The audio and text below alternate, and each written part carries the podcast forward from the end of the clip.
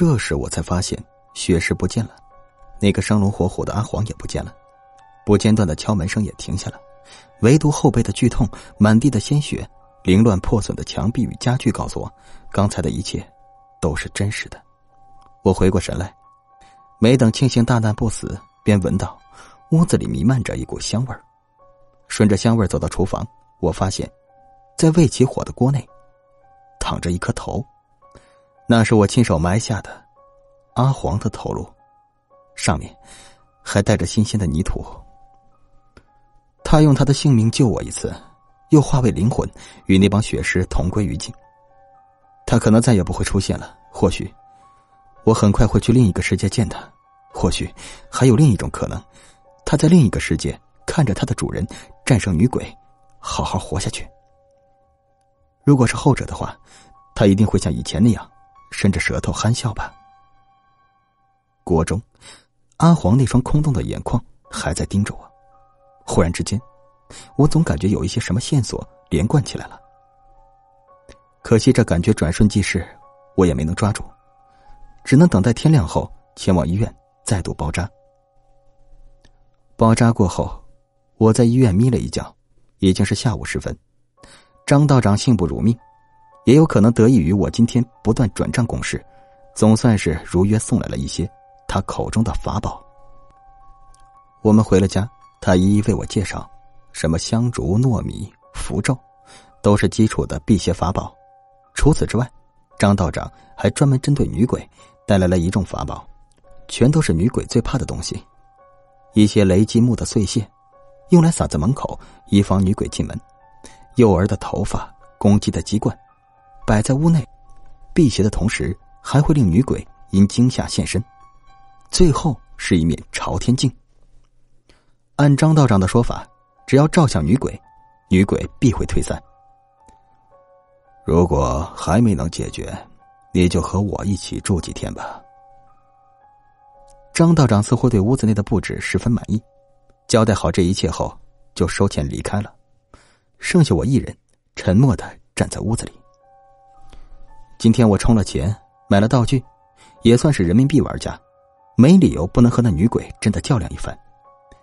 就这样，直到午夜，我都打起了一万分精力，等待女鬼的到来。时间很快来到凌晨三点。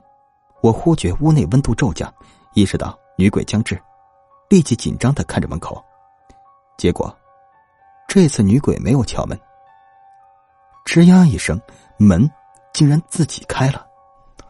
地上雷击木的碎屑多出了一个脚印，不大不小，湿湿的。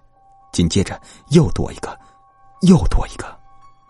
女鬼在走向我，然而女鬼没有现形，还若无其事的走在什么狗屁雷击木的碎屑上。王八蛋，那个张道长，根本就是一个骗子。怎么可能随便画几张符咒就有神明之威？恐怕昨天女鬼不进门，也不过是在戏弄我而已。所以，人类还是没办法与鬼神抗衡的，对吗？我绝望了，可我不想放弃阿黄救回我的这条命，便带着最后一丝侥幸，抄起朝天镜，照向女鬼的方向。但是地上的脚印，还在一步步的走向我，没用的。一切都是没用的。眼看着女鬼已经来到我面前，我哀嚎一声，用尽力气拿镜子向前砸去，随即一股大力抓住我的手臂，并将我固定住，任我怎么挣扎都无法逃脱。猛然间，手指传来钻心般的痛楚，我惊恐的看向左手，我的指甲被女鬼拔掉了。虽然看不到女鬼的样子。但我也能感觉到，女鬼正低着头，认真的从指甲的伤口开始剥我的皮。撕扯的剧痛随着左手的伤口逐渐撕裂蔓延，我只能无助的瘫靠在墙上，眼睁睁看着自己左手食指上薄薄的皮肤被一寸寸的剥下。眼看着食指的皮肤已经被完整剥下，无名指的指甲又被一股寸力抽了出去。你他妈的！这一次钻心的疼痛。反而再次激发了我抵抗的意识。即便女鬼还在死死的抓着我，我还是用尽力气抽出了手，向门外跑去。一瞬间，我的左手从无名指到小臂的皮肤被撕下了整整一长条。得益于此，我也感觉到抓住我手臂的那股力气，消失了。我如获新生，匆忙向外跑去。我跑到门口，转头看了一眼，顿时腿就软了。那个被我扔在桌上的朝天镜，映出了女鬼的模样。她瘦弱不堪，穿着水灵灵的白裙子，苍白的脸上满是尸斑。虽然与之前见到的送外卖的年轻女孩有些相似，但却截然不同。她只有一头细碎的短发，他是个男的。这他妈的，竟然是个男鬼！镜子中，我能看见他还在冲我邪笑。为什么？我终于听到他亲口说的话，正是我前两天总听到的嘶哑的嗓音。我来不及思考，掐了一下自己大腿，近乎癫狂的冲出了这栋楼。等再进医院，我被打了麻药，推进手术室。我躺在手术台上，被手术灯的强光照耀着。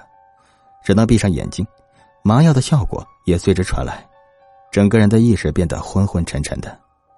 陷入昏迷的最后一刻，我终于回忆起一件最重要的事情。